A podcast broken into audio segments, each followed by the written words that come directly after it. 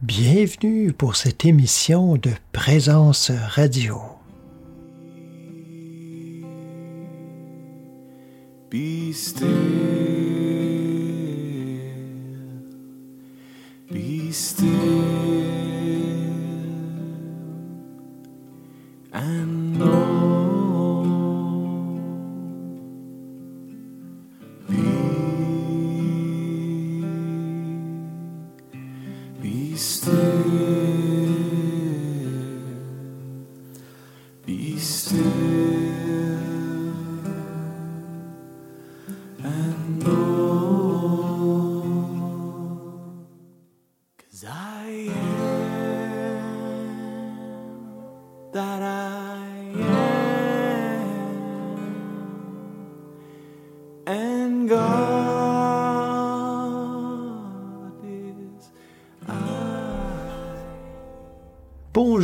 Tous et toutes, euh, bienvenue euh, pour cette mini-série sur le yoga du Christ. Alors, euh, c'est la deuxième partie aujourd'hui.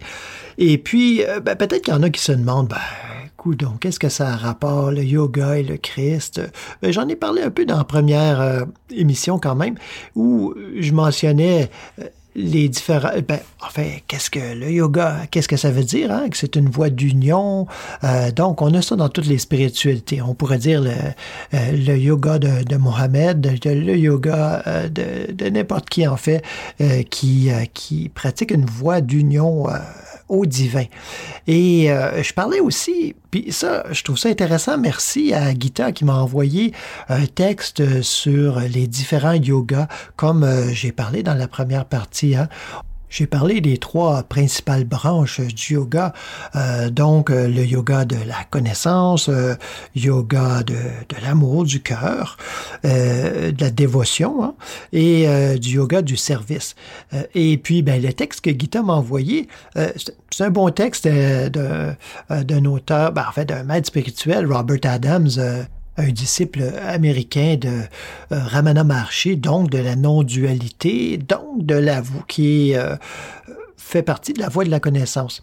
Et euh, bon, ben, il disait ça un peu de façon euh, de façon très simple, voire peut-être un petit peu simpliste même, euh, et même réducteur, parce que il disait, ben, le yoga de la connaissance, ben, c'est pour ceux qui sont euh, de caractère ou euh, de préférence intellectuelle. Euh, ceux euh, qui sont plus émotionnels ben, euh, vont être plus attirés vers ce yoga de la dévotion, le bhakti yoga. Et euh, ceux qui euh, sont plus actifs, euh, voire même hyperactifs, euh, vont, vont être attirés euh, vers le yoga du service. Mais bon, il a donné cette explication-là tout simplement pour juste en donner un, bref aperçu, mais c'est tellement plus que ça. Hein? Ben, comme je vous disais, j'en ai parlé un peu là, la, semaine dernière, donc j'y reviendrai pas trop. Mais je voulais mentionner que ce que j'appelle le yoga du Christ, c'est un yoga, une synthèse, on pourrait dire, qui englobe tous ces aspects. C'est pas juste euh, un yoga euh, tourné vers l'amour, ni un yoga tourné seulement vers la connaissance ou un yoga seulement euh, tourné vers le service euh, désintéressé, mais une voie d'union, hein, pour le dire autrement, une voie d'union complète, totale, qui inclut tout cela. C'est, ce que moi je vois et que je comprends dans l'enseignement du Christ. Et c'est pas une voie qui est toujours évidente, Euh, particulièrement si on part des textes euh, principaux qui sont les, les évangiles. euh, c'est pas toujours évident parce que on s'attend à avoir une méthode, on s'attend à, entendre des instructions claires. Et puis c'est tellement pas le cas Euh, au sens, euh, je pourrais dire au sens bouddhiste, par exemple, où on dit, bon, ben, on fait telle façon, telle façon, euh, euh, bouddhisme tibétain, par exemple, ben, on répète tel mantra, ou dans l'hindouisme, dans, dans différents yogas, où il y a des choses très, très, très codifiées, c'est c'est pas compliqué, ben, c'est pas compliqué, c'est pas nécessairement facile, mais euh, on sait comment l'appliquer. Et ce qui n'est pas le cas, parce que dans le yoga du Christ, parce que c'est un yoga d'exemple. Et sa méthode, c'est sa vie. Sa méthode, c'est l'esprit qu'il a laissé. Donc, on a à faire preuve de maturité, de curiosité aussi, parce qu'il faut chercher ce Dieu dont il nous parle, dont, dont Yeshua, le Maître, nous parle. Et donc, on ne nous donne pas tout cuit dans le bec. On dit, regarde, ça se peut, je vous le démontre par mon expérience, je vous le démontre par, euh, bon, il l'a démontré à cette époque-là par différents miracles. Je vous laisse cet esprit-là, ce même esprit-là, en fait, qui a toujours été disponible, là, mais bon, je vous l'ai démontré, euh, preuve que vous pouvez faire de même à votre tour. Alors, je dirais pour nous aujourd'hui, mais dans le fond, c'est de tous les temps et depuis toujours, euh, et dans toutes les traditions aussi, on se doit de se poser la question, mais qu'est-ce que Dieu? C'est quoi ça? Cette affaire-là, je vais le dire, là, cette affaire-là, euh, cette personne ou cette, je ne sais pas comment on le conçoit, comment vous le concevez, euh, écrivez-moi, parlez-moi un petit peu, là. Mais c'est ça, comment ça se passe? C'est quoi? C'est qui? Alors, bien sûr, si on est d'un tempérament euh, où on a besoin d'une forme, je dirais, ben, on a tendance à personnaliser. C'est ce qu'on a fait beaucoup euh, avec Yeshua, Jésus-Christ. Donc, on en a fait... Euh, j'oserais dire une idole, malheureusement. Et, ça s'est comme enfermé dans une petite coquille. et puis on a dit, ben c'est lui. Puis c'est juste lui. on a passé complètement à côté de son enseignement, là, qui était là pour euh, nous révéler euh, ce Christ intérieur euh, qui nous habite tous, qu'on l'appelle comme ça ou, autrement, ça n'a pas d'importance. Et d'autres vont plutôt se dire, ben, voyons donc, c'est des fables, ça, cette histoire de Dieu, d'une puissance qu'on imagine encore extérieur, et on a tout à fait raison de dire que ça n'a pas d'allure et que ça n'existe pas. Parce qu'il n'y en a pas de ça. Effectivement. Et souvent, on va un petit peu tout balancer, tout rejeter, puis on va se dire, euh, ben, moi, je vais chercher quelque chose qui est sûr, je vais rechercher qui suis-je. Et ça, c'est les deux questions les deux questions fondamentales, et puis je vous dirais qu'on peut en prendre une ou l'autre, euh, euh, dépendamment, encore une fois, de notre tempérament ou euh, de, de l'état d'esprit dans lequel on se trouve. Et puis, ne vous inquiétez pas, vous allez arriver à la même place. Ça peut sembler étonnant. Qui est Dieu? Qui es-tu, Dieu? Et, ou comme François d'Assise, euh, grand mystique, hein, euh, pas mal plus que ce qu'on peut imaginer, parce qu'on s'imagine, bon, il était là, il parlait aux petits oiseaux, puis euh, c'était un écologiste avant son temps, mais non, c'est beaucoup plus que ça. Et puis cette question-là, François, il se la posait des fois des nuits sans cesse, il répétait comme un mantra, Qui es-tu, Seigneur, et qui suis-je? Qui es-tu, Seigneur, et qui suis-je? Voyez les deux questions fondamentales. Je pense qu'il voulait être certain de ne pas se tromper. Il dit, moi, je mets une ceinture puis des bretelles. Alors, qui es-tu, Seigneur, et qui suis-je? Si on a cette euh, volonté de trouver euh, qui est ou qu'est-ce que Dieu, eh bien, on pose cette question-là. Hein? Révèle-toi à moi des milliers de, mystiques, c'est-à-dire des gens qui ont fait l'expérience de Dieu, ont, suivi cette voie et ont posé cette question inlassablement et même jusqu'à se, fâcher, jusqu'au point du découragement des fois et, même de, prêt à perdre sa vie. Ah, et c'est à ce point-là, hein. si on veut trouver Dieu, il faut aller jusqu'au bout. Et d'autres se sont retirés. Et c'est pas nécessaire de se retirer euh, dans une grotte dans, un, dans l'Himalaya, mais euh, ils se sont retirés, retirés intérieurement à tout le moins. Ils se sont mis à se poser cette question mais qui suis-je? Ou qu'est-ce que ce je? D'où est-ce que ça vient? Quelle est l'origine de ce je? Je, hein, on parle de l'être, l'être-té. Alors c'est fascinant je vous invite en tout cas tout de suite euh, à, faire une, méditation, en fait, avec ce chant-là euh, du noble chemin. Qui siete voi, dolcissimo Signore, e qui sono io? Ça veut dire, qui es-tu, mon doux Seigneur, et qui suis-je? Ah, C'est un chant sur euh, cette prière de François d'Assise dont je vous parlais un petit peu plus tôt.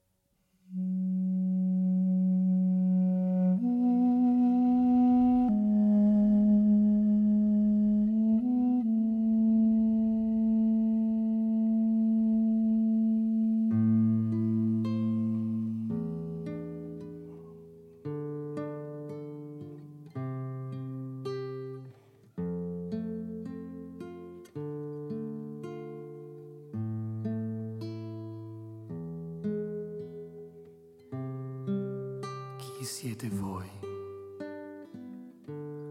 dolcissimo Signore?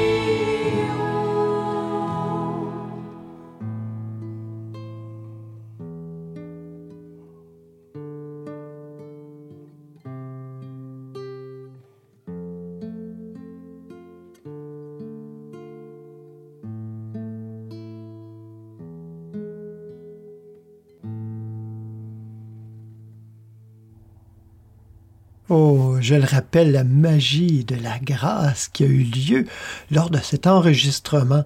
Euh, toutes les pièces sur l'album Be Still du Noble Chemin ont été enregistrées euh, en direct, euh, live, comme on dit en, en bon français. Euh, sauf que nous n'étions pas euh, devant public. Mais euh, alors, il fallait que ça soit du début à la fin, une prise. Oh, j'en, j'en suis euh, encore et à chaque fois émerveillé. Alors, dans ce yoga du Christ, on est invité à, chercher si on veut trouver. On nous dit dans les évangiles, cherchez et vous trouverez. Euh, frappez et l'on vous ouvrira. Ce n'est pas une voie de toute passivité, mais ni, ni une voie euh, d'activité euh, effrénée.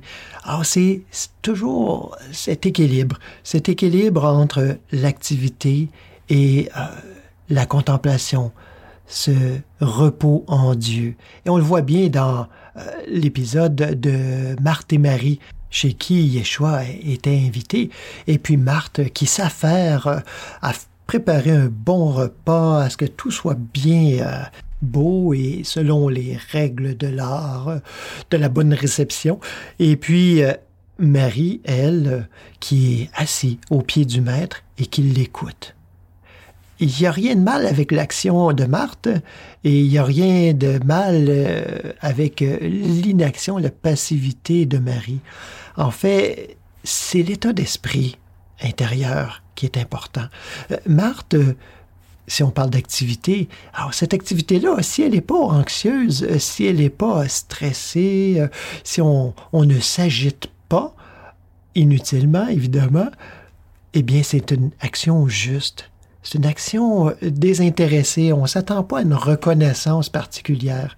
Et ça, ce serait correct. Mais ce qui est rapporté dans cet épisode-là, c'est Marthe qui s'agite, hein, qui est anxieuse, et puis qui euh, dit à Yeshua, mais là, comment ça donc? euh, Ça te dérange pas que ma sœur Marie est là, elle est assise à tes pieds, elle t'écoute, elle boit tes paroles, puis euh, qu'elle elle, elle m'aide même pas. Puis là, il dit, Marthe, Marthe, Marthe, Marie a choisi la meilleure part, hein, c'est-à-dire d'écouter, de s'arrêter. Est-ce que ça veut dire qu'il faut pas préparer le repas puis qu'il faut pas faire des choses? Non, c'est l'attitude dans laquelle tout ça est fait. Et ça, ça fait partie du yoga du Christ, de cette voie d'union au divin tel qu'enseigné par Yeshua, par euh, qui nous enseigne que nous avons en chacun de nous ce Christ intérieur. J'ai envie de vous proposer une euh, méditation euh, tout en musique avec euh, un chant grégorien. Mais en fait, c'est un chant grégorien euh, un peu à la moderne. Alors, le chant en tant que tel est grégorien, la mélodie, il y a une mélodie. euh, bon, généralement, dans les chants grégoriens, ce n'est que la voix. Et là, on a quand même euh, une musique euh, à l'arrière. Et vous allez voir, c'est deux petites phrases. Kyrie eleison, Christe eleison.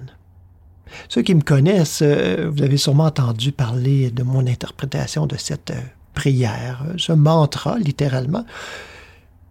Kyrie eleison, Christe eleison.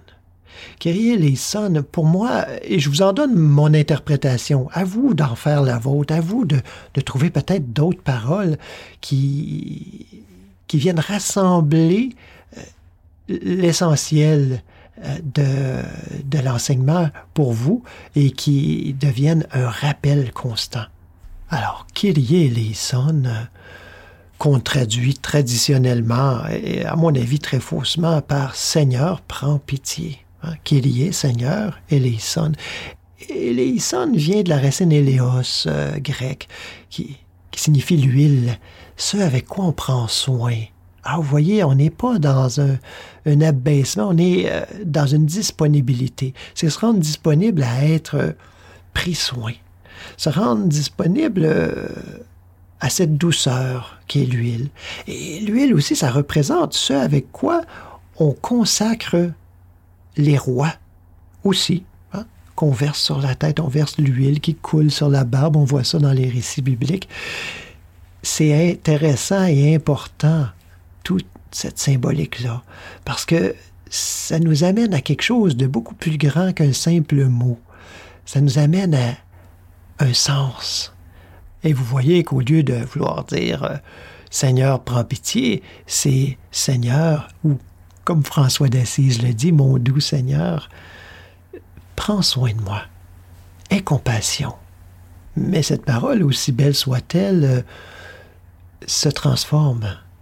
Et assez rapidement, avec l'expérience du silence intérieur dans la, laquelle ça nous amène.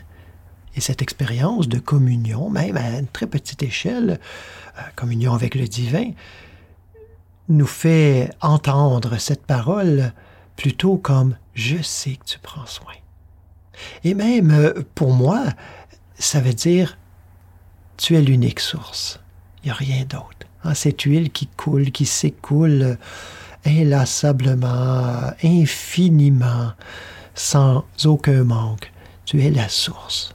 Et Christé eleison, alors Christé, Christ, eleison, même racine, qui me rappelle dans cette méditation qu'il n'y a qu'une source, Kyrie eleison, qui ne produit qu'un effet, et c'est Christé eleison une source qui sans cesse, on dit dans un langage un peu plus théologique, hein, le Père ne fait qu'une chose, de toute éternité, il engendre le Fils. Bon, de façon compréhensible, c'est que il n'y a qu'une source qu'on appelle ici Dieu.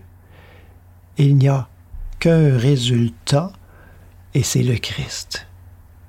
Ce Christ intérieur que l'on peut reconnaître par ce je, ce je au milieu de chacun de nous, qui, on se rappelle, hein, si on trouve le sens de ce je, c'est pas une énigme là, mais si on, on trouve, on sent, on goûte, on se laisse disponible à notre réelle identité, pas à quelque chose d'extérieur qui va arriver à un moment donné, mais qui est là de toute éternité, si on lui laisse la place, c'est ce qui s'exprime.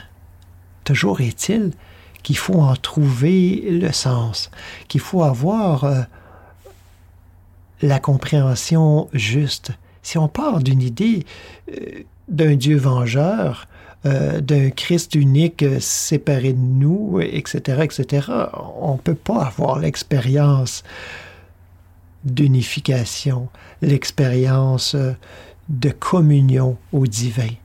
On peut juste avoir quelque chose de séparé, de culpabilisant, euh, de décourageant. Alors, tournons-nous vers l'intérieur. Réalisons qu'il n'y a qu'une source de toute éternité. Il n'y en a jamais eu d'autre. C'est pas une bataille euh, divine qui se passe. Et que ce que cette source euh, produit, c'est le Christ intérieur. Moi, vous, et tous les êtres autour de nous. Bonne méditation.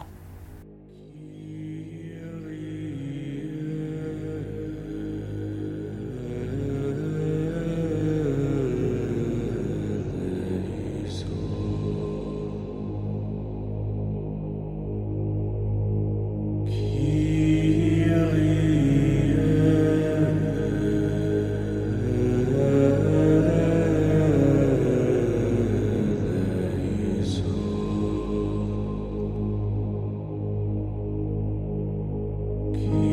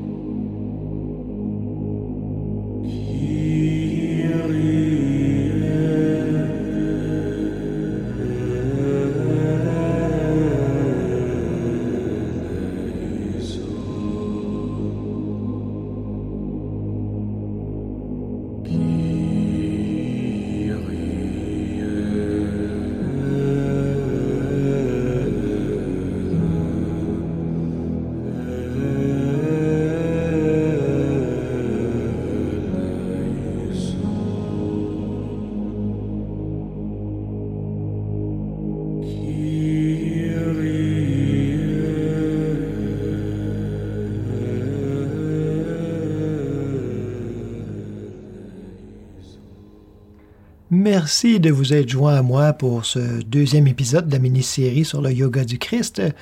Je terminerai la semaine prochaine avec un troisième et dernier épisode sur ce sujet, bien que je pense que euh, je pourrais facilement faire euh, non pas une mini-série, mais une extra longue série sur ce sujet qui est euh, infini et vraiment fascinant quand on s'y investit par la méditation, par la compréhension, par cette dévotion intérieure, cet amour euh, qu'on laisse éclater. Alors la semaine prochaine, euh, on va voir un côté profondément mystique, mais aussi festif.